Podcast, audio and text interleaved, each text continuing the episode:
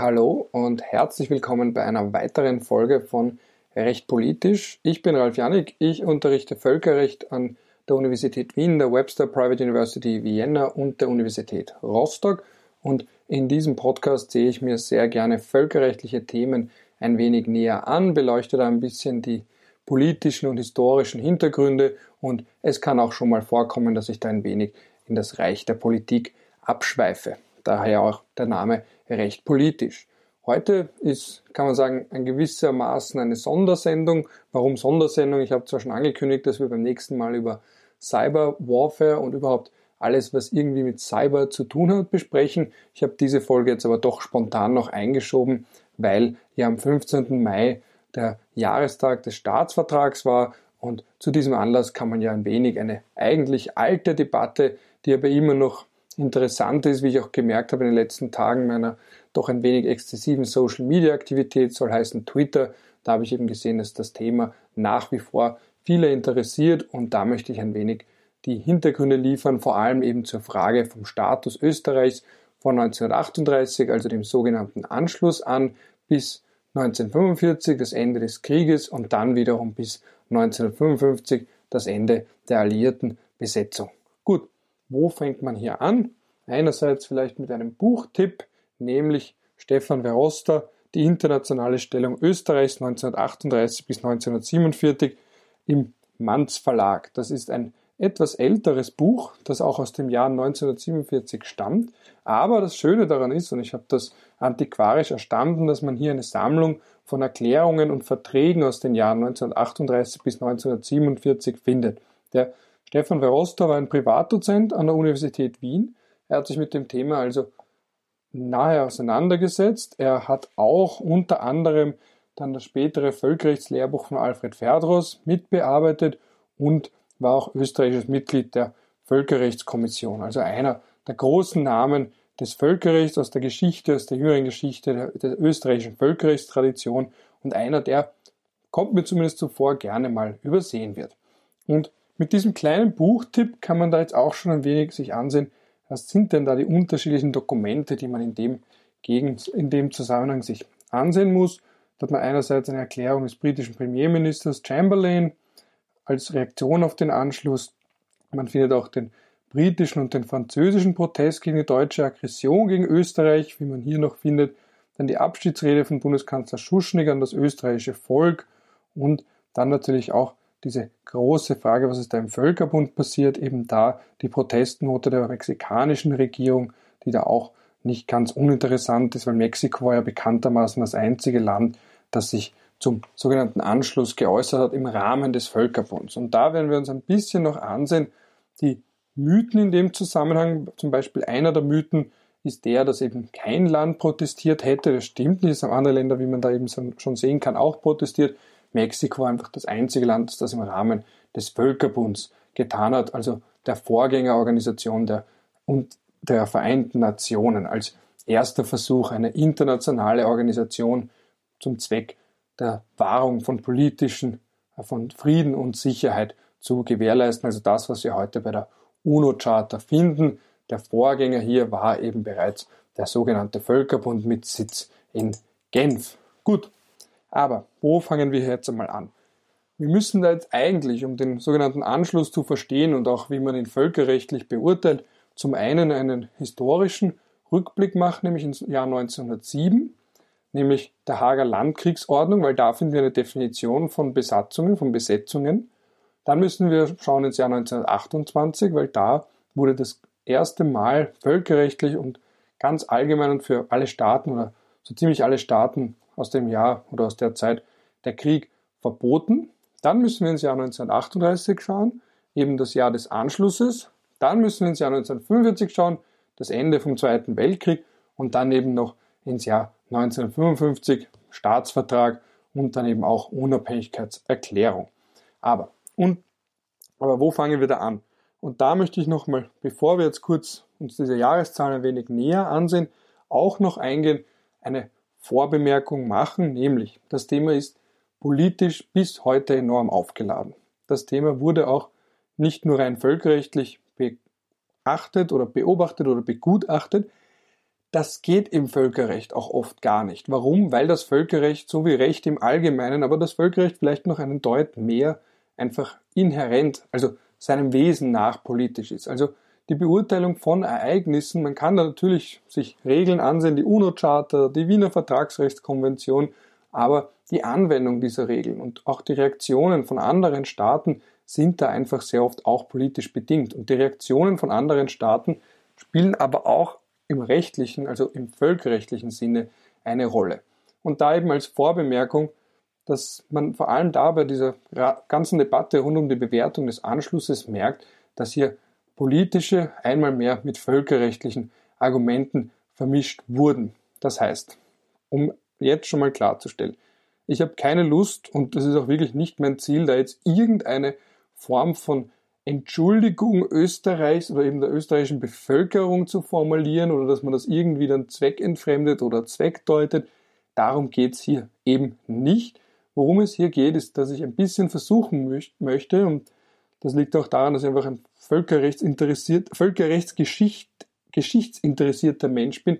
Ich möchte ein wenig die damalige Debatte nachkonstruieren und dann in einem zweiten Schritt in einer Art Postfaktum oder Retrospektive, Retrospektive möchte ich dann noch ein wenig die Debatte auch beleuchten. Aber was ich eben jetzt mal machen möchte, ist ein wenig sich ansehen, was war denn damals die Rechtslage, wie wurde es beurteilt und inwiefern spielt da jetzt auch der mutmaßliche oder der tatsächliche Wille des damaligen österreichischen Volkes eine Rolle, Selbstbestimmungsrecht, Anschluss und so weiter und so fort. Aber eben nochmal als Vorbemerkung, das möchte ich da noch einmal betonen, da geht es jetzt nicht irgendwie darum, da irgendwelchen Argumenten oder Entschuldigungsthesen Vorschub zu leisten, sondern es geht darum, dass man da vielleicht ein bisschen die Debatte verstehen kann und vielleicht, und das habe ich zumindest den Eindruck gewonnen heute, dass das eben viele Menschen auch interessieren könnte, weil man da auch sieht, dass das Völkerrecht sehr oft missverstanden wird, weil einfach die Begrifflichkeiten andere sind. Und das ist ja etwas, was uns ganz allgemein auffällt, wann immer man sich mit einem Feld intensiv auseinandersetzt,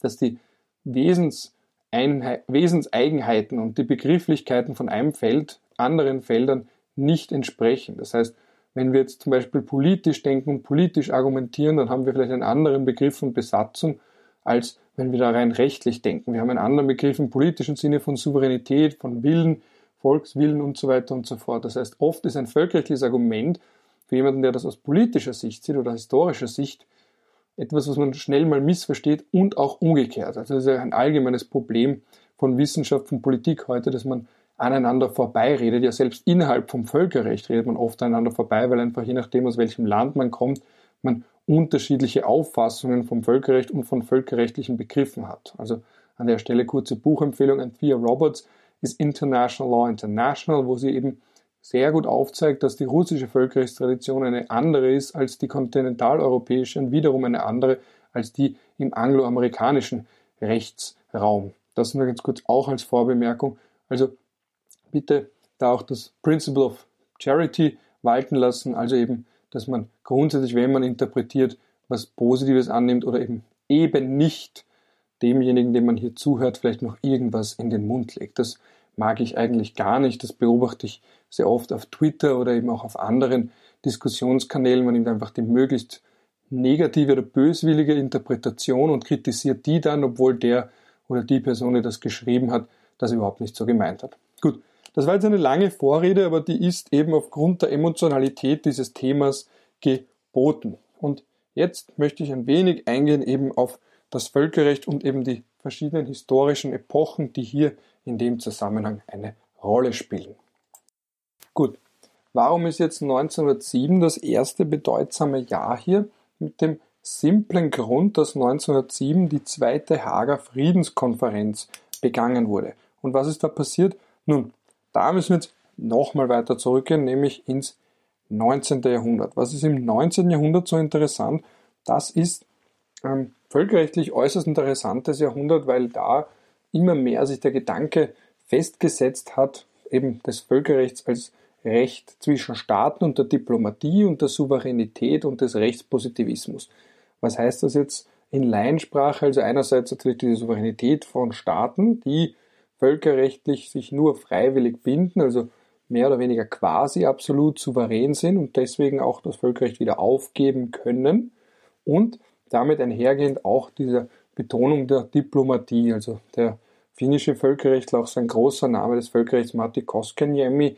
Ähm, man merkt übrigens, dass man Völkerrechtsnerd ist, wenn man diesen Namen richtig schreiben kann, ohne nachzusehen, weil man so oft auf diesen Namen stößt, aber das nur als Zwischenbemerkung.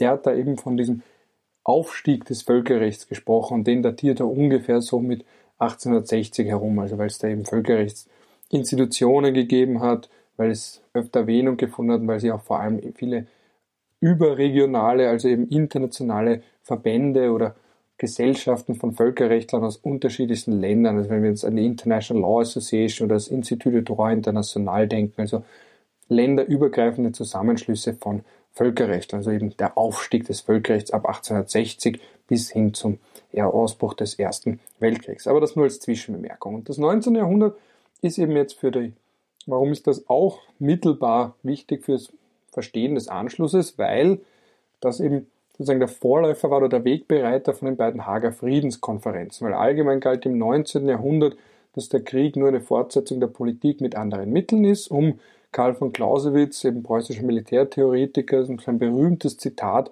vom Krieg zu bringen. Also dass man gesagt hat, Krieg ist vollkommen in Ordnung. Und parallel dazu hat es eben dann die Friedensbewegung gegeben.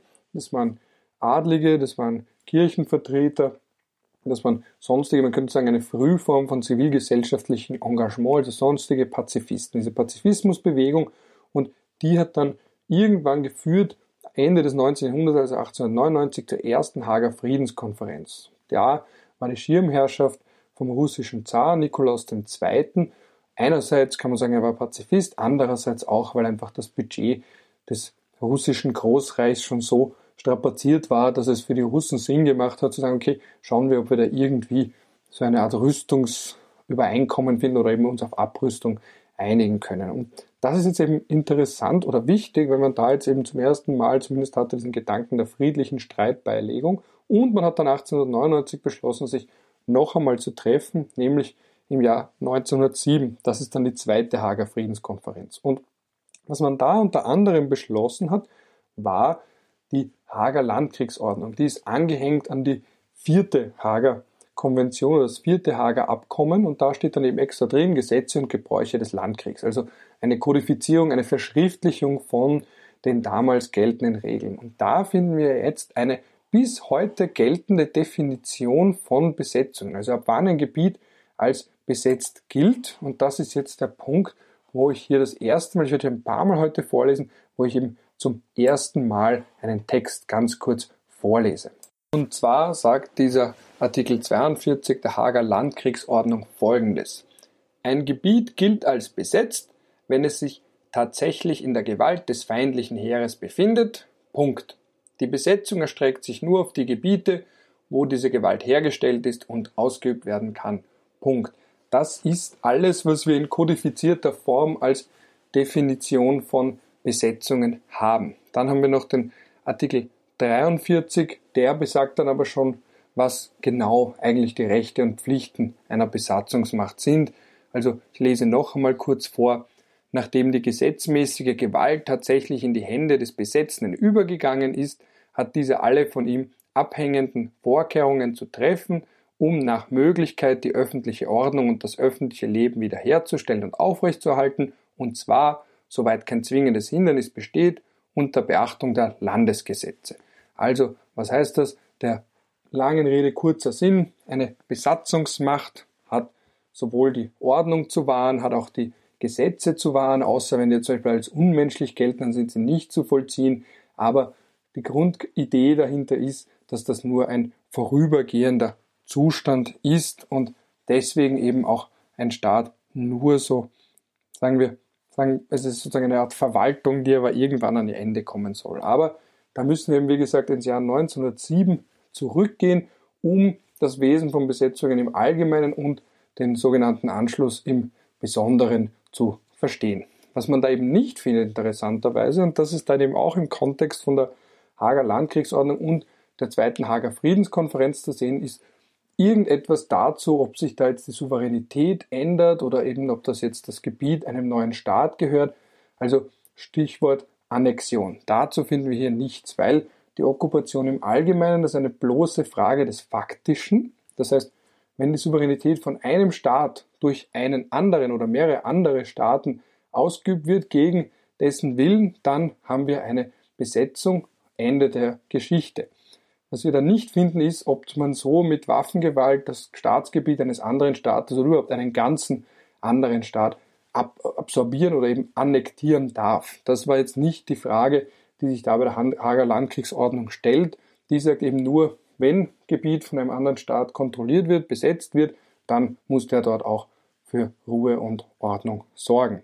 Das ist insofern interessant und ist auch der Grund, warum ich das hier noch extra betone, als dass man da bei den Hager Friedenskonferenz, wie der Name schon sagt, schon irgendwie versucht hat, Frieden zu schaffen.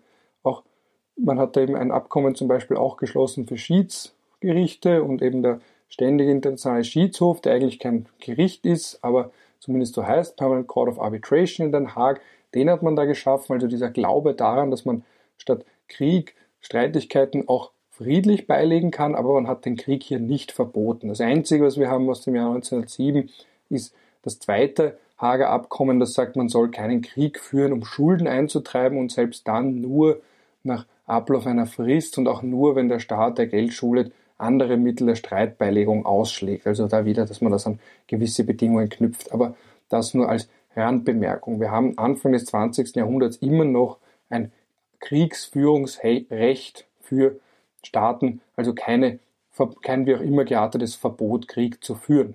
Gut, der nächste Schritt oder die nächste Jahreszahl, die wir hier bedenken müssen bei der Bewertung vom Anschluss, ist dann das Jahr 1928. Warum das Jahr 1928? Weil das das Jahr ist vom Antikriegspakt bzw. dem Kellogg-Briand-Pakt. Da haben eben die Außenminister Frankreichs und der USA ein Abkommen geschlossen, in dem sie auf den Krieg verzichten, das klarstellen und eben sozusagen eben den Krieg völkerrechtlich abschaffen. Nicht in der Praxis, wie wir dann beim Ausbruch vom Zweiten Weltkrieg spätestens gemerkt haben, aber zumindest in der grauen Völkerrechtstheorie und in der geltenden Rechtslage. Hintergrund, da könnten wir eine eigene Folge machen. Ich werde jetzt nicht mit dem Mund dazu fusselig reden. Hintergrund war jedenfalls, dass die USA dem Völkerbund nicht beigetreten sind. Also, was natürlich eine historische Ironie ist, weil der damalige US-Präsident Woodrow Wilson schon in seinen berühmten 14 Punkten die Schaffung einer internationalen Organisation vorgesehen hat.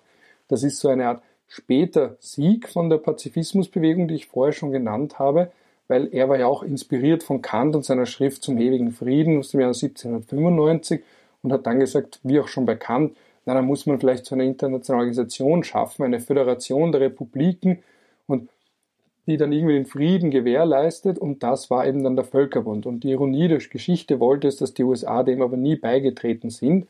Eine Erklärung dafür ist vor allem natürlich, dass Woodrow Wilson während der Post Erster Weltkriegsfriedensverhandlungen so lange in Europa war, dass er den Rückhalt zu Hause verloren hat. Das ist nicht so wie heute, dass man trotzdem irgendwie über soziale Medien, keiner weiß, wo ist der Präsident jetzt gerade überhaupt, weil man kriegt ihn ja trotzdem mit über Twitter, man kriegt ihn mit über Bilder, sondern damals, wenn der Präsident weg war und sich dann nur mit Telegrammen vielleicht an die Bevölkerung oder eben an die Politik wenden konnte, da war er dann wirklich weg und dementsprechend konnte man dann auch hinter seinem Rücken Allianzen schmieden oder eben auch hat er vielleicht die Zustimmung der heimischen Politiker verloren und das war eben dann der Grund, warum der US Congress am Ende des Tages gegen einen Beitritt zum Völkerbund gestimmt hat, mit, und wenn man sich die damalige Argumente ansieht, die damalige Argumentation ansieht, dann sieht man, dass da viele der alten Debatten noch einmal aufgekeimt sind.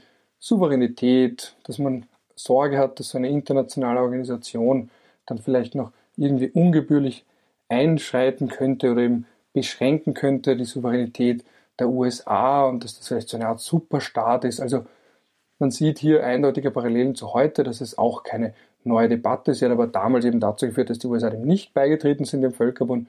Und dann war eben eine Bestrebung von Seiten Frankreichs zu sagen, gut, wenn sie schon nicht im Völkerbund dabei sind, der auch schon so ein zaghaftes Kriegsverbot beinhaltet hat, also in Artikel 10 und dann ein System der kollektiven Sicherheiten in Artikeln 12 bis 16 von der Völkerbundsatzung, die dann festgelegt haben, ja, also wenn man Krieg führen will, dann muss man zumindest den äh, Völkerbundrat anrufen und je nachdem, oder eben schiedsgerichtlich das beilegen und zumindest drei Monate abwarten. Aber, wie gesagt, der große Knackpunkt bei der Sache war, dass die USA, die ja schon nach dem Ersten Weltkrieg der mächtigste Staat waren, bei dem ganzen System nicht dabei waren. Und das hat natürlich vor allem die Franzosen nervös gemacht. Also die hatten wahrscheinlich ein bisschen das Gefühl, ja, die Briten verschanzen sich da eh auf ihrer Insel und wir sind die, die da benachbart sind mit Deutschland. Was ist, wenn Deutschland vielleicht doch nicht uns so friedlich gesonnen ist oder wenn es da wieder zu Scharmützeln kommt? Und haben sich dann gedacht, okay, na, dann schauen wir, ob wir irgendwie die USA auf unsere Seite bringen. Wenn wir sie schon nicht in den Völkerbund bringen, dann wenigstens in eine Art Allianz. Also das war so wahrscheinlich ein wenig der Gedanke vom französischen Außenminister Briand. Gleichzeitig haben sich die USA dann auch gedacht, naja, warum sollen wir da jetzt da Spezialprivilegien den Russen, äh, den Russen sage ich, den Franzosen zukommen lassen und dann im Umkehrschluss gesagt, na gut, wisst was, dann machen wir das gleich international und machen einen internationalen Vertrag und das ist zwar der Kellogg-Briand-Pakt, weil er ursprünglich geschlossen wurde eben zwischen diesen beiden oder eben auch verhandelt wurde zwischen diesen beiden Ministern, also dem Außenminister der USA, dem Kellogg, Frank Kellogg und dem Aristide Briand aus Frankreich, der hat auch eine Brücke in Berlin, eben wegen diesem Pakt.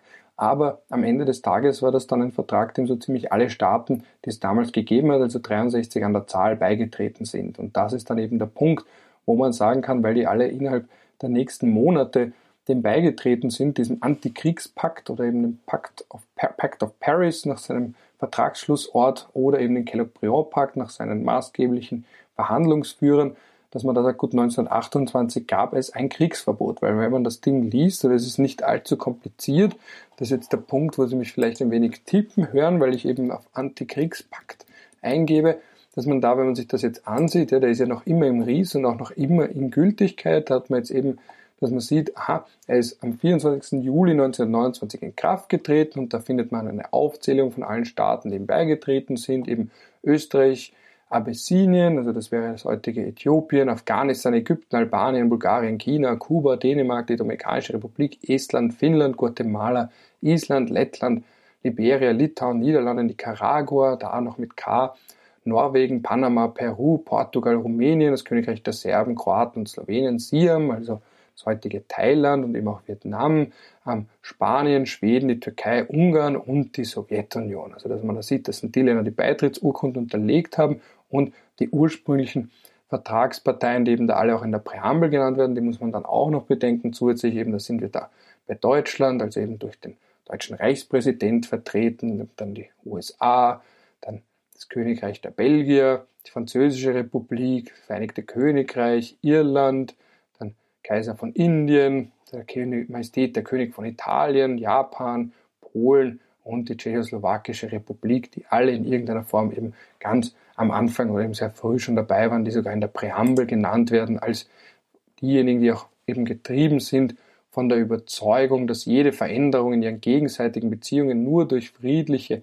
Mittel angestrebt werden und nur das Ergebnis eines friedlichen und geordneten Verfahrens sein soll und dass man dann auch noch sieht, in der Gewissheit, dass die Zeit gekommen ist, einen offenen Verzicht auf den Krieg als Werkzeug der staatlichen Politik auszusprechen, um die jetzt zwischen ihren Völkern bestehenden friedlichen und freundschaftlichen Beziehungen dauernd aufrechtzuerhalten, dass dann noch, dass alle diese Staaten, die dem beigetreten sind, in Zukunft danach streben sollten, ihre nationalen Interessen dadurch zu fördern, dass sie zum Krieg schreiten, dadurch der Vorteile, die dieser Vertrag gewährt, verlustig werden soll und dann nämlich auch noch die Hoffnung, dass alle anderen Nationen der Welt sich diesen der Wohlfahrt der Menschheit gewidmeten Bemühungen anschließen. Also, und das ist ja dann auch passiert, dass eben so ziemlich alle Staaten, die es damals gegeben haben, in der einen oder anderen Form dem Antikriegspakt beigetreten sind. Und er ist recht einfach, er hat drei Artikel und zwei Artikel sind da ganz zentral und auch mehr oder weniger selbst erklären. Ich zitiere jetzt noch einmal, wie gesagt, ich werde heute viel vorlesen. Das Schöne daran ist ja auch diese altertümliche Sprache, die wir da finden. Die hohen vertragsschließenden Partei Teile erklären feierlich im Namen ihrer Völker, dass sie die Inanspruchnahme des Krieges zur Lösung internationaler Streitigkeiten verurteilen und auf ihn als Werkzeug staatlicher Politik in ihren Beziehungen zueinander verzichten. Punkt. Also sieht man eine Absichtserklärung, die aber auch schon verbindlichen Charakter hat und dann spätestens im, spätestens im zweiten Artikel sieht man dann, der noch breiter gefasst ist, das ist ein Kriegsverbot. Ich lese nochmal vor. Die hohen vertragsschließenden Teile anerkennen, dass die Regelung aller Streitigkeiten oder Konflikte, welcher Art und welchen Ursprung sie auch sein mögen, die zwischen ihnen entstehen sollten, nie anders als durch friedliche Mittel angestrebt werden darf. Punkt. Also, da sieht man, Krieg ist verboten. Clausewitz implizit hat eine Abfuhr, eine Absage bekommen. Dieses Diktum vom Krieg als Fortsetzung der Politik mit anderen Mitteln gilt ab dem Jahr 1928 nicht mehr, weil ein Vertrag geschlossen worden ist, der hier mit diesen Worten, die ich gerade vorgelesen habe, man kann natürlich ein bisschen herumdoktern und sie anders interpretieren versuchen und sagen, na ja, aber so ein bisschen was, was nicht ganz Krieg ist, so ein bisschen Gewalt, ja, so ein Grenzscharmützel oder vielleicht so, wenn man ein paar Mörsergranaten über die Grenze schießt, das ist schon okay. Aber wenn man da jetzt sich ansieht, den Geist des Vertrages und auch die Präambel, die ich hier vorgelesen habe, da geht es darum, dass man innerhalb der Staatengemeinschaft bei den Staaten untereinander friedlich ist und friedlich bleibt und dann nicht versucht, das irgendwie so zu interpretieren. Dabei ist natürlich, und ich könnte jetzt sehr lange sprechen, das ist einfach der Grund, weil ich da auch einen Beitrag für das Austrian Review of International European Law dazu geschrieben habe.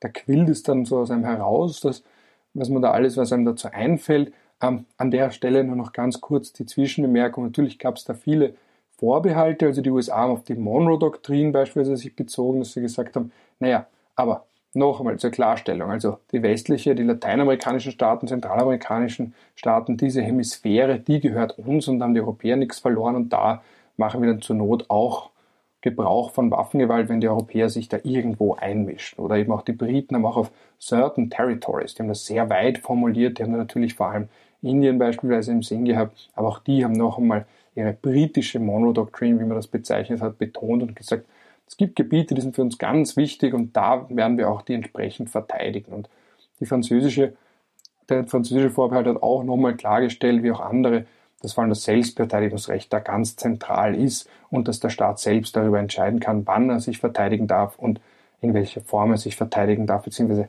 wie ihm dieses Recht, unter welchen Umständen ihm dieses Recht zusteht. Also man sieht auch hier wiederum einen Vertrag, der natürlich dann durch Erklärungen, Vorbehalte ähm, abgeschwächt wurde, aber das ändert trotzdem nichts daran, dass wir 1928 zumindest im völkerrechtlichen Sinne ein Kriegsverbot hatten.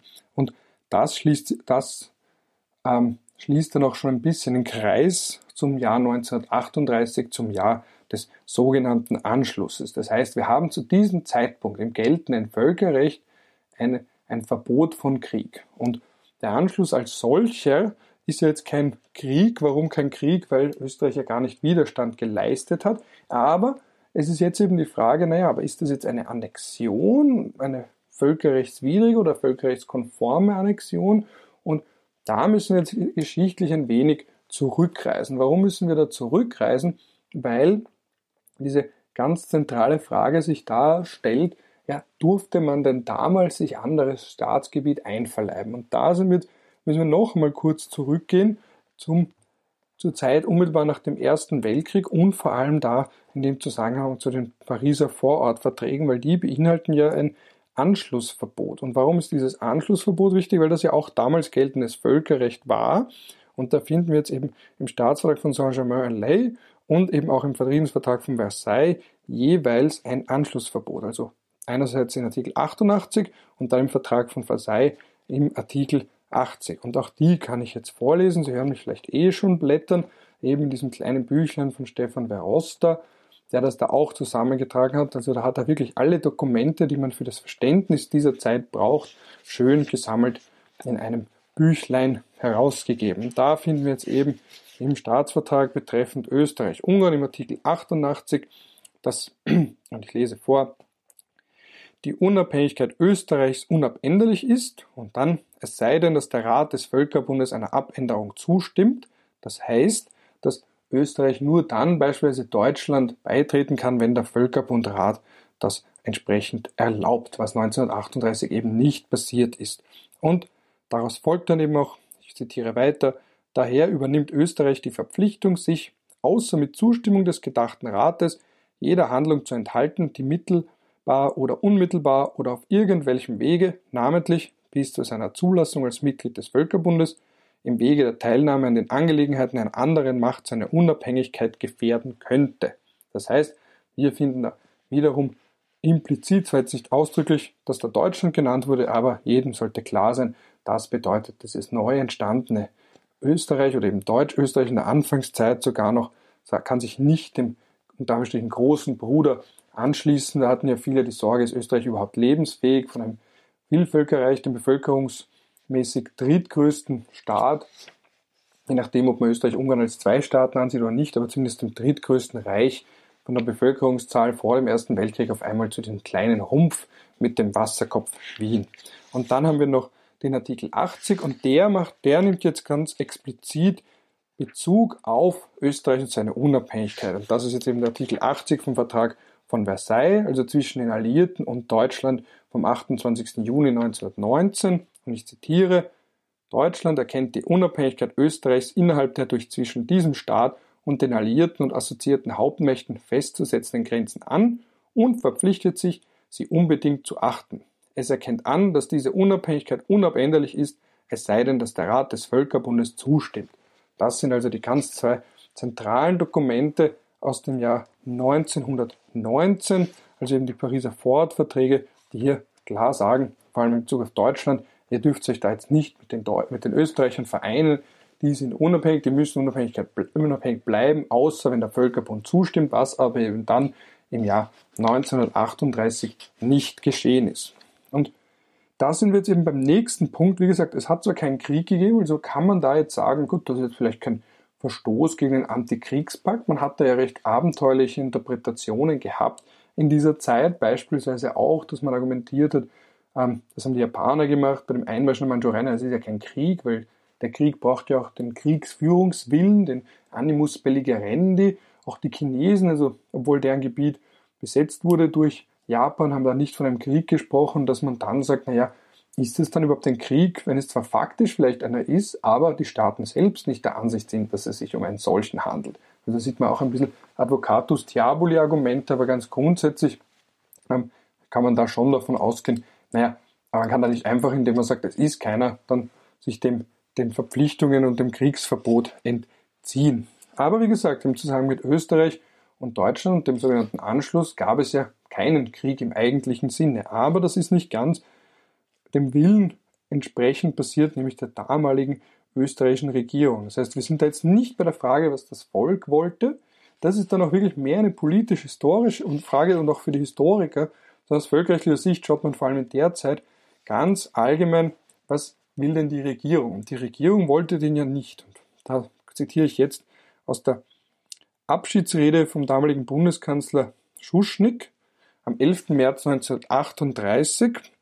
Und was man da jetzt sieht, einerseits, die deutsche Regierung hat dem Herrn Bundespräsidenten ein befristetes Ultimatum gestellt, nach welchem der Herr Bundespräsident einen ihm vorgeschlagenen, vorgeschlagenen Kandidaten zum Bundeskanzler zu ernennen und die Regierung nach den Vorschlägen der deutschen Reichsregierung zu bestellen hätte, widrigenfalls der Einmarsch deutscher Truppen für diese Stunde in Aussicht genommen wurde. Also ein Ultimatum und dann sieht man jetzt noch einmal und dann ein bisschen später, ich zitiere auch, das ist diese berühmte Rede von Schuschnigg, hier, der Herr Bundespräsident beauftragt mich, dem österreichischen Volk mitzuteilen, dass wir der Gewalt weichen. Wir haben, weil wir um keinen Preis, auch in ernster Stunde nicht, deutsches Blut zu vergießen gesonnen sind, unserer Wehrmacht den Auftrag gegeben für den Fall, dass der Einmarsch durchgeführt wird, ohne wesentlichen Widerstand, ohne Widerstand sich zurückzuziehen und die Entscheidungen der nächsten Stunden abzuwarten. Und dann jetzt noch dieses berühmte letzte Wort sozusagen von Schuschnigg. So verabschiede ich mich in dieser Stunde von dem österreichischen Volke mit einem deutschen Wort und einem Herzenswunsch. Gott schütze Österreich. Rufzeichen. Das heißt, man sieht hier, Bundeskanzler Schuschnigg wollte das nicht. Gegen den Willen der damaligen Regierung ist das geschehen. Und da sind wir jetzt an dem Punkt, wo man sagt, gut, selbst wenn das jetzt kein Krieg war, also eben kein Verbot des oder äh, kein Verstoß gegen das Antikriegsverbot, aber dann doch gegen den Willen der Regierung. Und da könnte man jetzt sagen, im modernen Sinne, ja, aber es zählt ja der Wille des Volkes und wenn das Volk mehrheitlich für so einen solchen Anschluss war, dann ist das doch das Wichtige. Aber im damaligen Völkerrecht war die Demokratie noch nicht und vor allem das Recht auf Selbstbestimmung, man hat da schon nach dem Ersten Weltkrieg zwar davon gesprochen, aber es war noch nicht so weit zu sagen, dass man jetzt für alle Entscheidungen unbedingt auch eine Entscheidung braucht der Bevölkerung und dass die das absegnen muss und abstimmen muss, sondern man schaut in erster Linie, wie verhält sich die Regierung. Und das ist eben dann auch später der Anknüpfungspunkt gewesen für die These von Österreich als erstes Opfer. Vielleicht muss man da ein wenig unterscheiden zwischen Österreich als Staat, österreichischer Regierung und dem österreichischen Volk bzw. der österreichischen Bevölkerungsmehrheit. Was man aber hat, und das ist jetzt ein Punkt, der mir sehr wichtig ist, ist, dass da schon andere Länder dann dementsprechend protestiert haben, weil Und das ist ein bisschen ein Mythos. Viele glauben, dass nur Mexiko protestiert hätte. Da muss man ein bisschen präzisieren. Mexiko war das einzige Land, das eine Protestnote beim Völkerbund eingelegt hat oder eben eingebracht hat, aber es haben auch andere Staaten protestiert. Also zum Beispiel, wenn man sich jetzt da ansieht, den britischen Protest schon vom 12. März 1938 und da haben wir jetzt schon erstens einen Protest der, vom französischen Botschafter und dann hat man da auch noch eine Protestnote vom britischen Kabinett. Also da wurde eine Sitzung einberufen, einen Tag darauf, um die Lage sich mal anzusehen. Da ist eben auch, ähm, welche durch die deutsche Aggression gegen Österreich geschaffen worden ist. Und dann hat man da jetzt eben auf Weisung der britischen Regierung, hat dann äh, Neville Henderson, also der britische Botschafter in Berlin zu der damaligen Zeit, in, der stärksten, in den stärksten möglichen Ausdrücken gegen einen solchen durch Waffengewalt unterstützten Zwang gegen einen unabhängigen Staat, um eine Lage zu schaffen, die mit einer solchen staatlichen Unabhängigkeit unvereinbar sei. Eine solche Aktion müsste die schwersten Reaktionen auslösen, deren Folgen vorauszusagen unmöglich sei. Das ist da jetzt eben die erste frühe britische Protestnote und es gab eben, wie gesagt, auch eine französische Protestnote, die über weite Strecken ähnlich war, vom französischen Botschafter in Berlin. Und dann hat eben auch der britische Premierminister Chamberlain schon am 14. März 1938 ebenfalls eine Protestnote oder eben eine Erklärung abgegeben, wo man hier auch sieht, dass er da sagt, und ich zitiere da jetzt wieder, wir haben die Verpflichtung zur Konsultation mit der französischen und mit der italienischen Regierung voll erfüllt, an die wir uns unverzüglich gewendet haben, als die österreichische Unabhängigkeit durch die letzten Ereignisse bedroht zu sein schien. Als Ergebnis dieser Konsultation mit der französischen Regierung hat die Protest hat die Regierung seiner Majestät, also eben der britischen Majestät, und die französische Regierung ähnliche Proteste gegen die durchgeführten Maßnahmen an die deutsche Regierung gerichtet.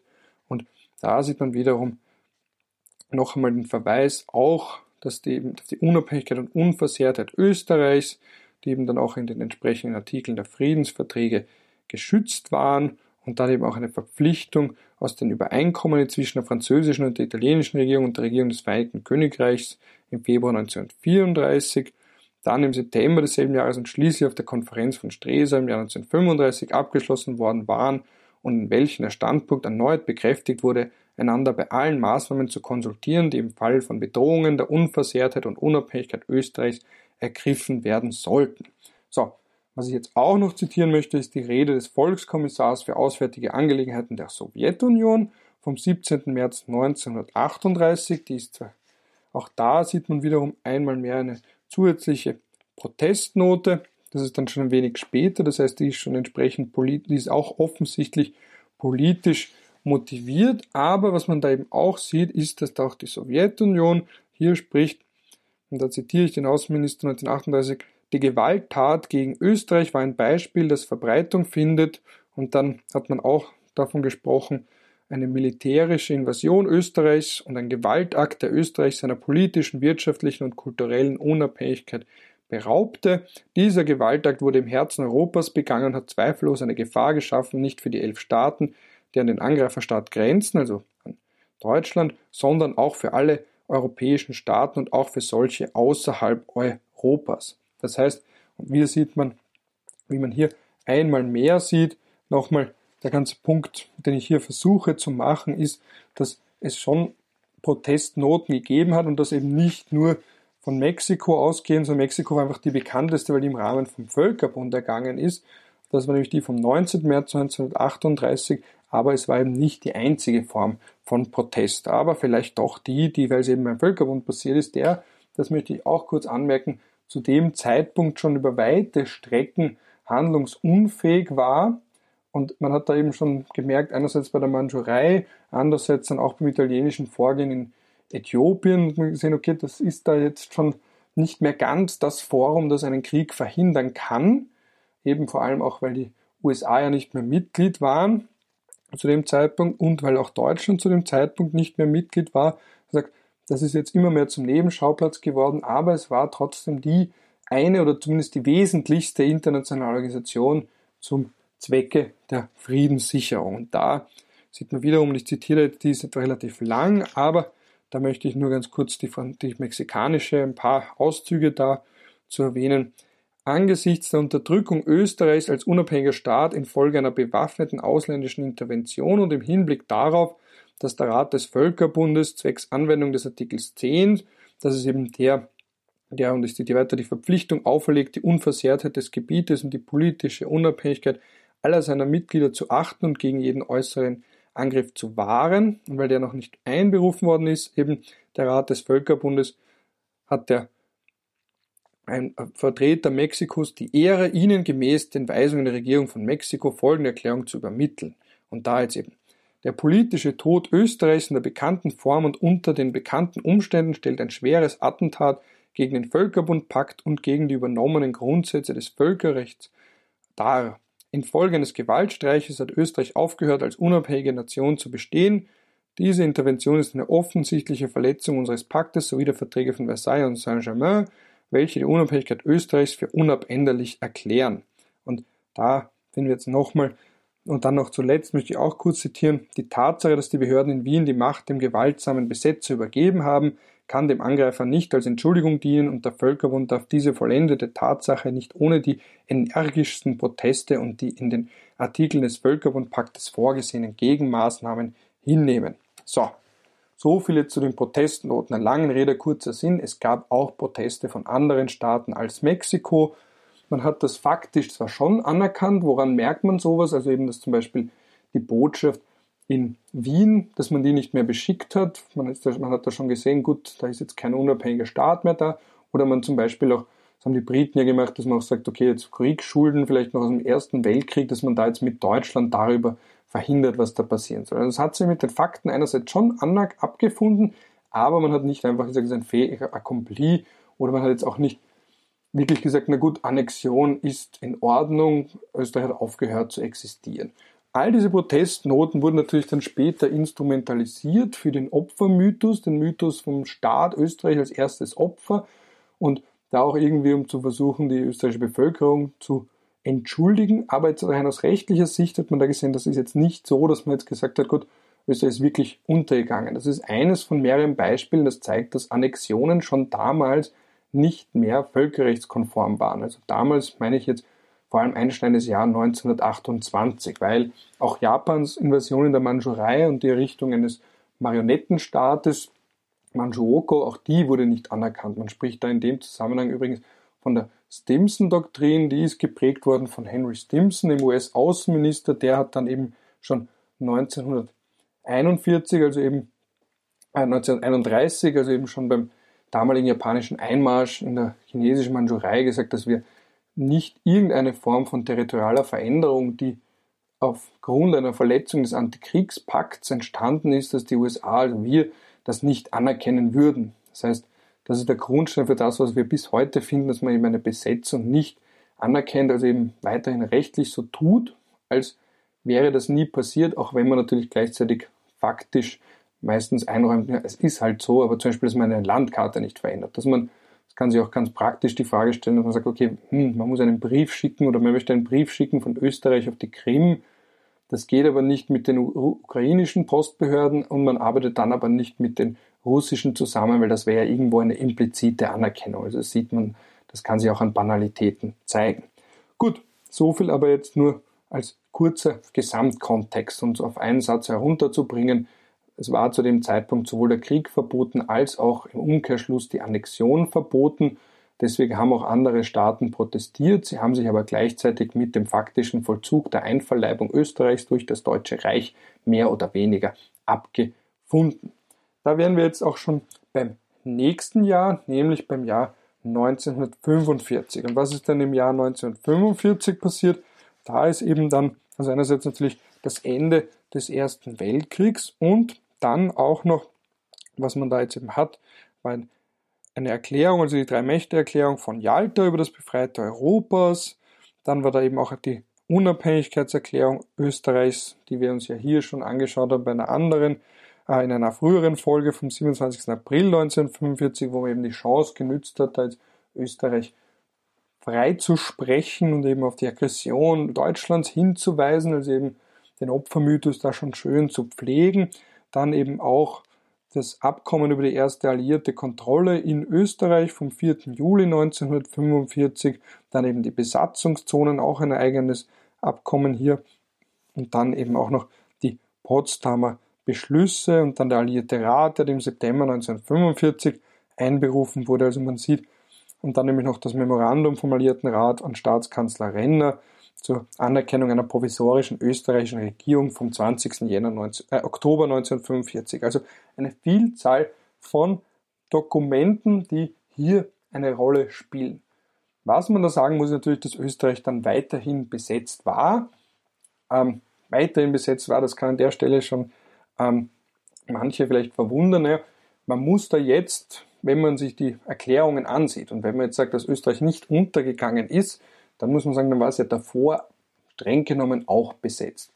Es war aber keine ganz klassische Besetzung, eben weil, man hat es ja vorhin schon gesehen in der, in der Hager Landkriegsordnung, da sagt man, dass man den Status unverändert lässt und da gehen eben Rechte und Pflichten über, aber der, der Staat soll weiter fortbestehen und irgendwann soll die Besetzung an ein Ende kommen. Österreich war aber von 1938 bis 1945 wurde er verfassungsrechtlich, quasi verfassungsrechtlich ins Deutsche Reich eingegliedert und eben kein eigener Staat und auch kein Marionettenstaat, sondern eben ein, eine Region beziehungsweise aufgeteilt in die Gaue, also ist aufgegangen im Deutschen Reich. Und deswegen hier, ich würde sagen, ist keine typische Besetzung zumindest, aber wenn man jetzt konsequent den Gedanken weitersieht und wie gesagt, auch da gibt es natürlich andere Meinungen. Wenn man jetzt ganz konsequent das sieht, dann muss man davon ausgehen, dass Österreich einfach in der Phase besetzt war, dadurch auch zur Gänze handlungsunfähig war, also eben es gab auch keine Regierung. Das Entscheidende dabei ist auch, dass es in Österreich keine Exilregierung gegeben hat, das heißt keine Ansprechpartner im Ausland, im Gegensatz zu anderen